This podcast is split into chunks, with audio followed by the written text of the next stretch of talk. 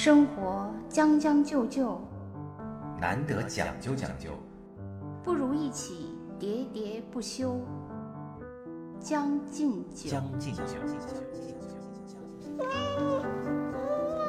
那是我第二天的，然后之后呢，就是呃，我还去了一个地方，是一个不常见的旅游线路，我也挺向大家推荐的。因为这个旅游线路呢，呃，我刚才说了，那个观光车是有东线和西线，但是这条旅游线路是不在这个东线西线的啊景点上，它恰恰是在这个东。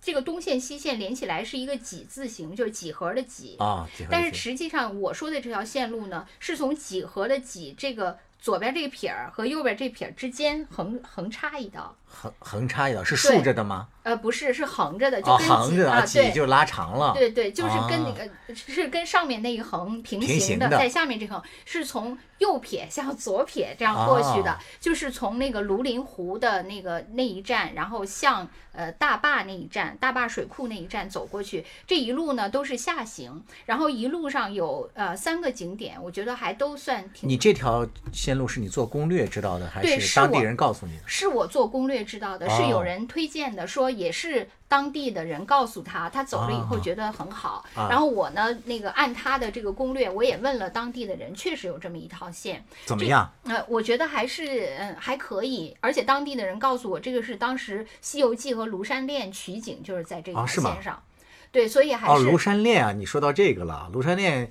不知道这个咱们年轻的朋友有没有听过这个？嗯，我小时候看过。对，这个大概是八十年代吧，嗯一个非常知名的电影《庐山恋》是那个张瑜和郭凯敏演的。对这两个人，我估计对他们来说都是古早人物对。，因为这两个这个电影啊，在当时啊是突然就是开始演了这个男女呃相爱的这么一部影片，所以在当时还是挺震撼的。大家终于不用只靠看女特务 啊，对对，然后获但是快感里面也比较有意思的，就是有一个情节啊，我记得后来长大了才反应过来的，就是他们两个那个对着那个庐山的茫茫的那个云海在喊，就两个人已经确定了恋爱关系了，但是他们对着茫茫云海在高声大喊的时候，不是喊我爱你，嗯。而是而是喊的我爱我的祖国，I love my motherland，这还段挺好的，挺有意思的。你喊了吗？你和你老公喊了吗？没有，你们直呼对方兄姓名了我我就是我们旅游从来都不是为了增进感情的，啊？那是为了什么？从来都是为了增进对祖国大好山河的热爱。好吧，好吧，行，爱国派旅游，红色旅游，呃，这个这条线呢是呃，你就从庐陵湖出发呢，呃。走一直走向下的山路，嗯。这个向下的山路也是很好，就是都是那些石板路嘛，啊。呃，然后两边有很多高耸入云的，就高耸入雾的那些，可能是我怀疑类似于杉树那样的啊啊对，很好看。然后就是一直高耸入云，嗯。然后云遮雾绕。啊。哎，我觉得真的那个就是仙境一样对，我觉得美景并不是在那些景点，因为那些景点还点缀了很多人，就很不好。就是你走这些人迹罕至的，其实路边的很简单的景象，对都会让你觉得挺美的，因为这是你平时看不到的嘛。然后沿着这条还挺云遮雾绕的林间小路，还挺美的，就走下去，就先遇到了一个山中的古寺，叫黄龙寺，嗯，还还是有点带感，还有那些这名字听起来就挺带感的。啊，然后还有一些你跟他打招呼，他也不理你的老 僧，对，真的是，我觉得还挺好，因为就是证习明惯了，不是因为很多那个就是寺庙已经很商业化了嘛，对他就是一定要忽悠你去什么上香啊，或者是一定要跟你搭讪算。命啊但但这个老僧呢，就是你你搭讪他，他都不搭讪你，啊，他正在修行嘛。嗯然后之后呢，就是从这个黄龙寺再往前走一点儿，就是叫一个三宝树，这个也是一个景点。这个三宝树就是据说有一个古人他种下了三棵树，这棵三棵树呢，呃，他们呃说明写的是已经是六百年的三棵树。这三棵树是呃一棵银杏树和两棵柳杉树，特别特别粗大，哦尤其是那个柳杉，就是。因为没法，因为它都已经保护起来了，但是啊一定是很好几个人才能合围的嗯对，它那个树冠也是很大。啊其实每次看到这些古树，真的还嗯是挺震惊的。所以当时我我我们就说，应该拍一部纪录片，记录中国所有的古树，无论是在这种深山老林，还是在城市里。嗯我记得当时我上大学的时候，不知道是我对树特别有感情，还是呃大家都这样。我记得我当时在大学校园里，我就有一棵树我是最喜欢的，啊，对就是我总去那棵树下。啊，是是，我觉得好像很多人都这样，就是因为它树是一方面，它是也是一个有生命生命的嘛，嗯是吧？一个活物，但是它呢又能静静的在那里目睹着啊这个历史的这个沧海桑田的，就是我也很喜欢树，我跟你说，原来好像那个有一个是席慕容还是什么的一个有一个它好像有开一个树花的树，啊，它好像有一个叫来生院是一棵树，好像有这么一个。如何让你遇见我？对，反正我就是嗯他好像就是说来生愿是一棵树。是的，啊就是他的意思，就是如何让你遇见你，遇见我，是吧？为此，我向佛陀祈祷了多少年，然后为此呢，佛陀把我变成了一棵树，原来生长在你每天途经的地方。然后嗯。什么，我开遍了那个什么满满满树的花朵，朋友，当你经过呀，那跌落的满树的不是那个啥，是是我的心呐，席慕容本本容。本容，就大概意思，不知道是不是你说的这个。啊，应该是没想到说到了你的本行，我真的你对席慕容我的本行是拍纪录片，好吗？我是觉得你这个创意非常好。对我我反正觉得这些就是树确实是拍古树，然后再从这个古树的视角啊，他所经历和看到的这个人间沧桑的这些变化，我觉得这个很有意义。对，反正这三棵树我觉得还是呃挺有感的嘛，真的是那种深山老树的那种感觉。嗯然后再往下走呢，就是一个小型三叠泉，叫呃那个黄龙黄龙潭。黄龙潭，嗯，就是有一小小型的，还挺清澈的，我觉得也还呃挺不错的。就是有人说这个其实也不能叫那个一，就像那个山间的一个那个涧一样，嗯就三点水一个哦尖那个。知道，嗯，对，所以我觉得就是这些，呃，小景不是大景，其实也让你觉得呃、啊蛮清丽的，啊也还挺惊喜的。嗯啊，我觉得这一路就还呃还算完美吧，就。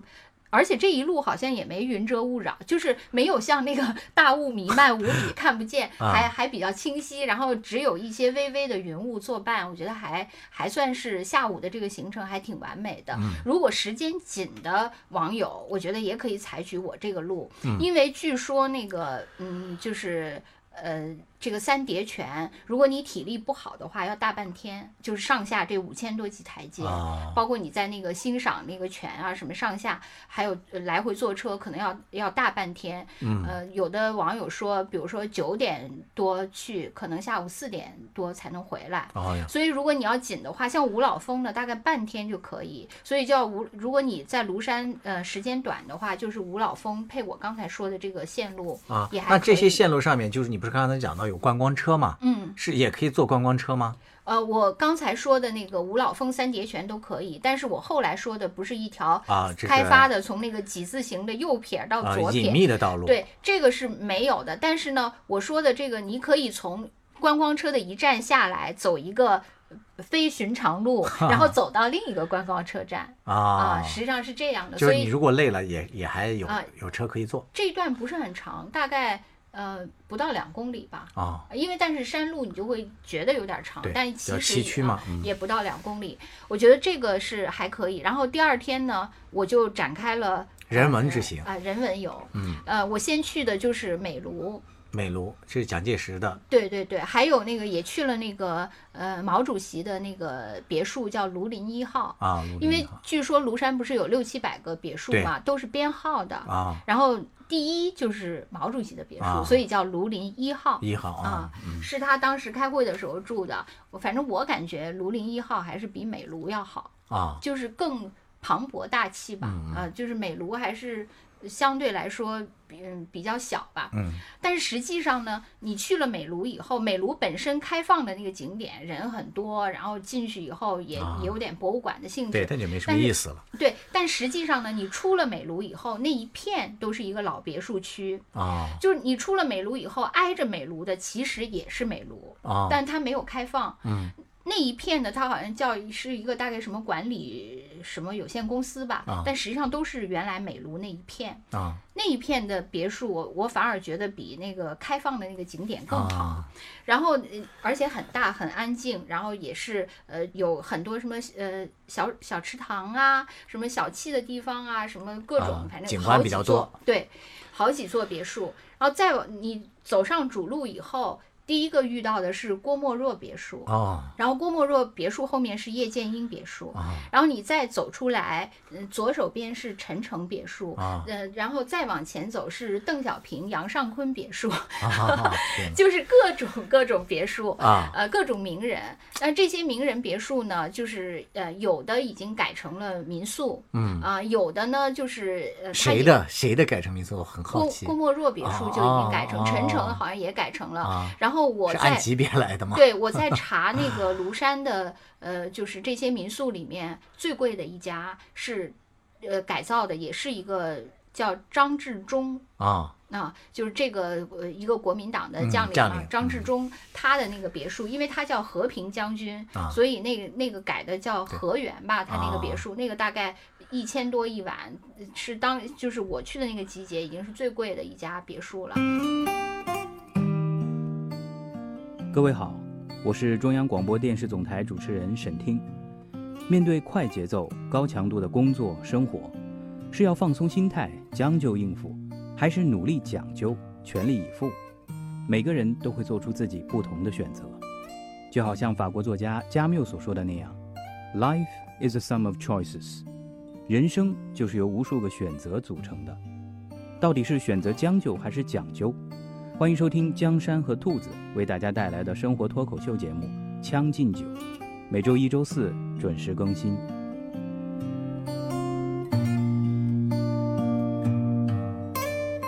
我我还去探访了一下那个别墅，嗯那探访了一下那个别墅呢，就让我又发现了庐山别墅的另一个好，而不是基于名人的好。嗯就是因为我我突然就看到这家那个，我就想起来，哎，这个不是我 调研的时候看到过的吗？最贵的一家，然后我们上去看看，它其实是要走很多石径上去的，啊大概走个二三十级嘛。啊然后当时还下着雨，我们就爬到那个石径，就看了他家。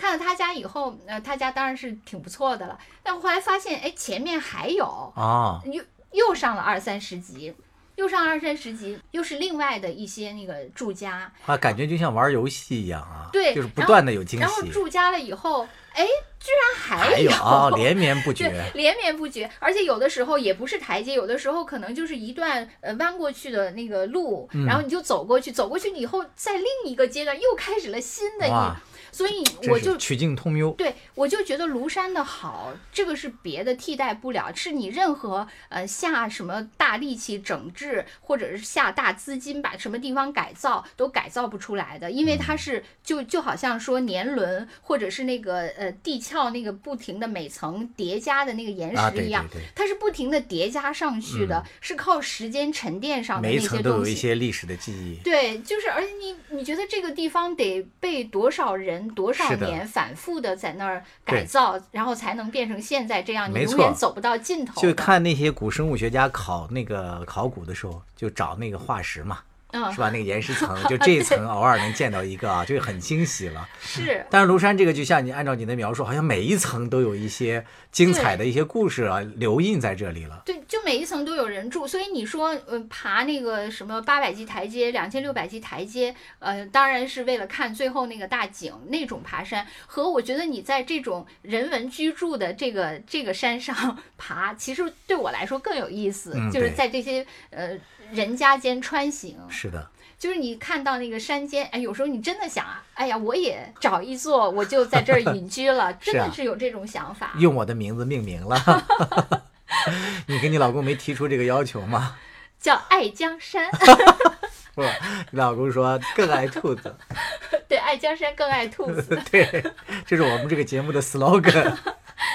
然后那个呃之后呢，我们就去了，就是从这些呃曲径通幽的别墅群下来以后呢，我就去了，其实也是很有名的，就是毛主席的诗词，就是“天生一个仙人洞，啊无限风光在险峰”。哇，这首诗很有名啊。对，其实呢，这个是两个景点连在一起。这个景点叫锦绣谷，嗯它就是一个峡谷。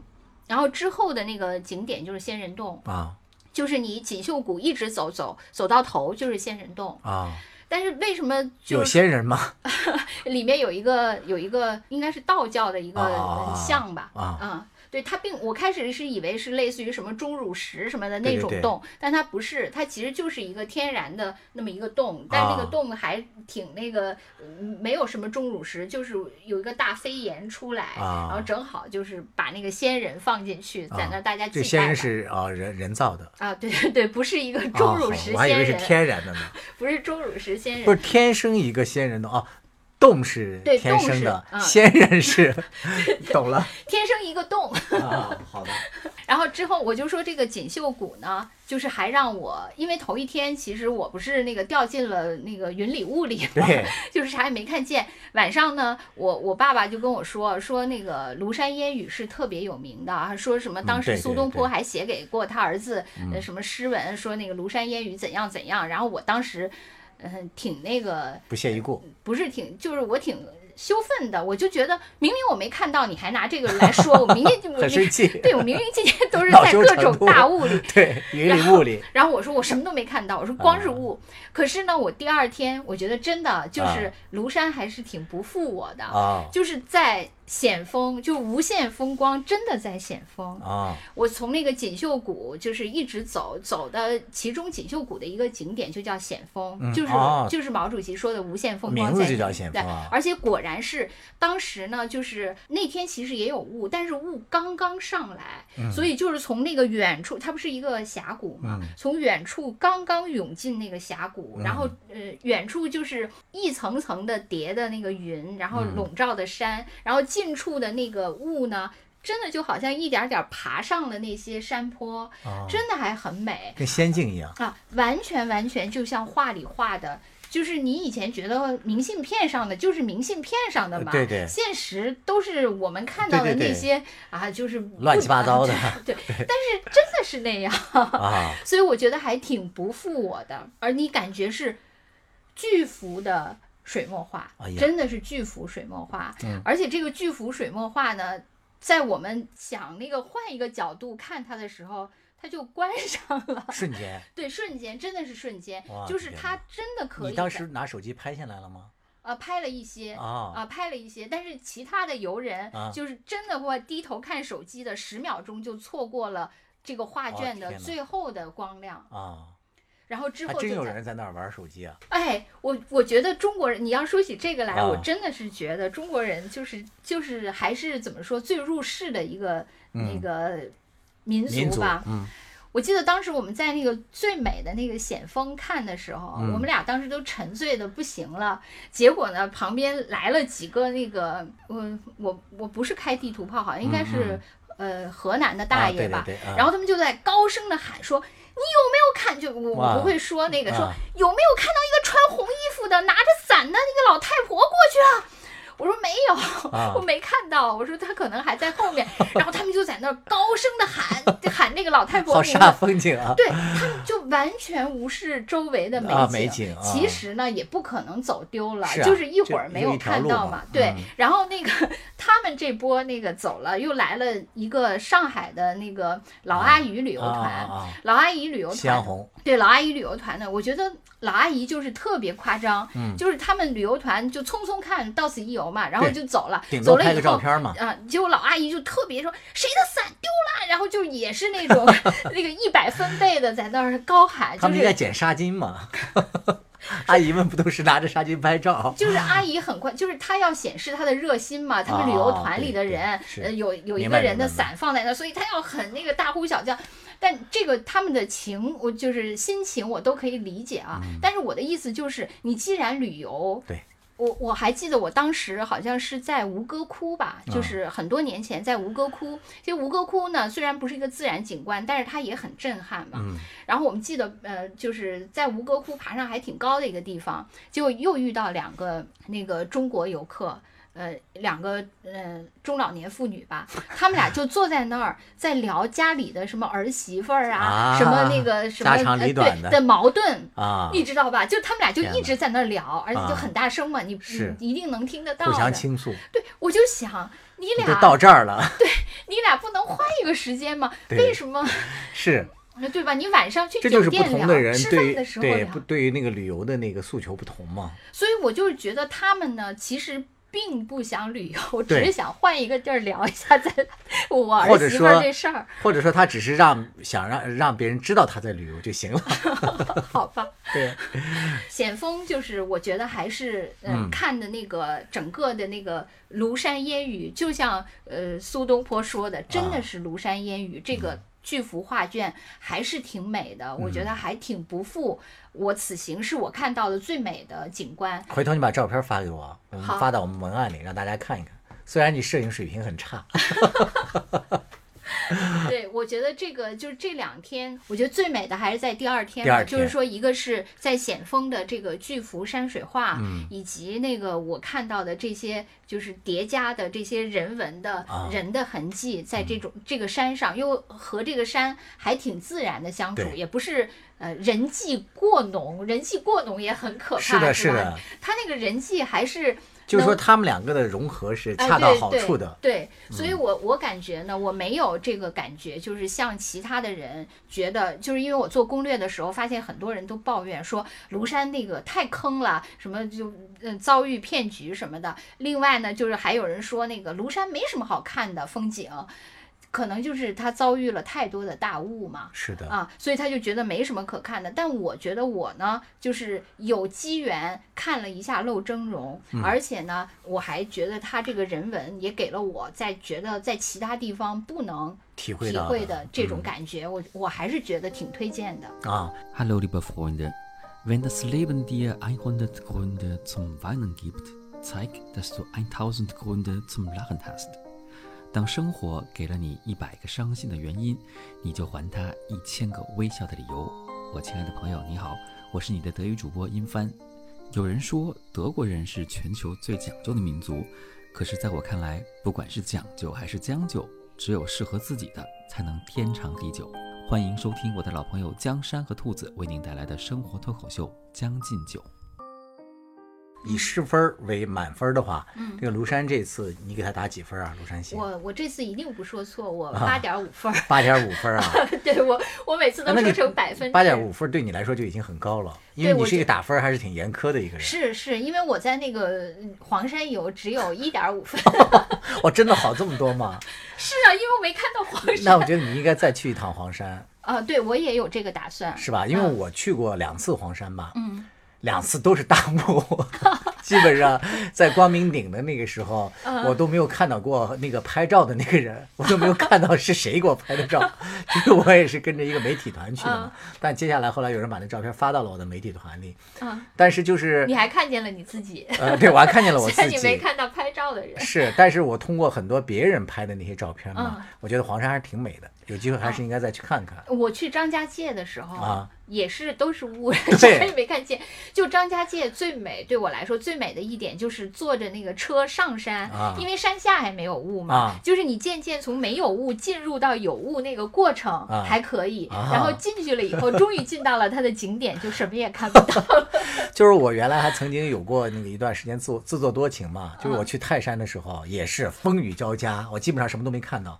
去黄山也是，然后去什么阳朔、桂林也是，然后我就跟别人讲，别人说，哎，有可能是那个贵人出行总是有雨嘛，然后我还真的以为自己命很好呢，然后结果又有别人揭穿我了，说你得了吧，百分之八十都是这种概率。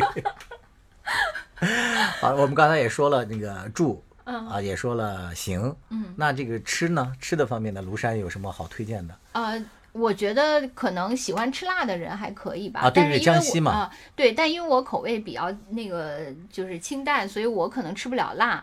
呃，但是我觉得呢，就是据很多网友反映说，那个就孤岭镇它不是一个呃所有的资源就是住宿和餐饮集中的但是很多人都反映呢说那个其实它的性价比不高，那个餐饮啊，那就是差。游的那种。对，但是我要跟大家说的呢，我觉得我有两个建议，也是其他网友建议加上我自己的实践。第一呢，就是你可以考虑，如果你住民宿的话，包括你住酒店的话，可以顺便考虑一下这个民宿或酒店的餐饮怎么样，啊可以在这儿解决。因为有很多呃，尤其是民宿，它为了招揽客人，它也要呃提提供一些优供餐饮。质服务嘛。对他有的会请一些比较会做饭的阿姨来做一些嗯菜，可能相对来说还比较可口。这个你选择住宿的时候也可以考虑，这样的话呢就可以吃一些家常菜嘛，嗯也还可以。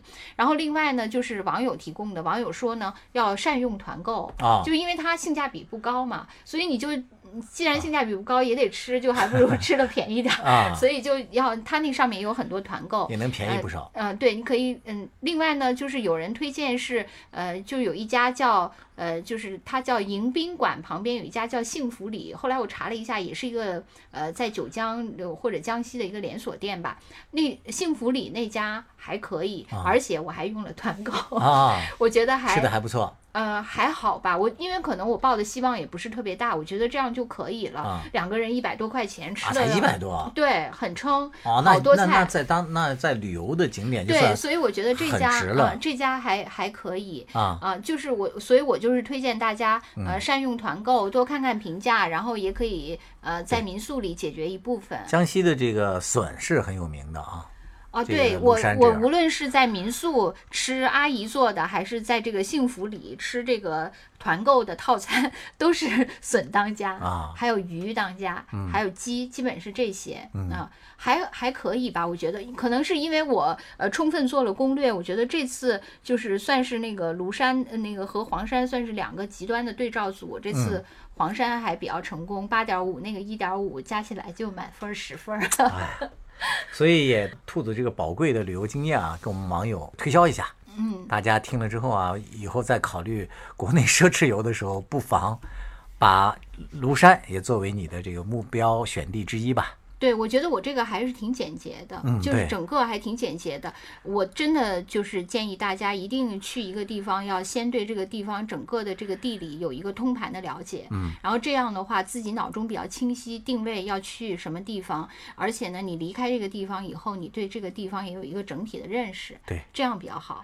兔子说完之后呢，我心里头真的有一个强烈的冲动，有两个，一个是我真的也很想去玩一次庐山。嗯这是第一点，第二点是我真的是想去租那个公寓，啊，叫什么？那个别墅别墅，嗯给它改造成一个啊有特色的江山和兔子的客栈其实我觉得你还是更应该在你的家乡喀纳斯搞。啊，分店、分站。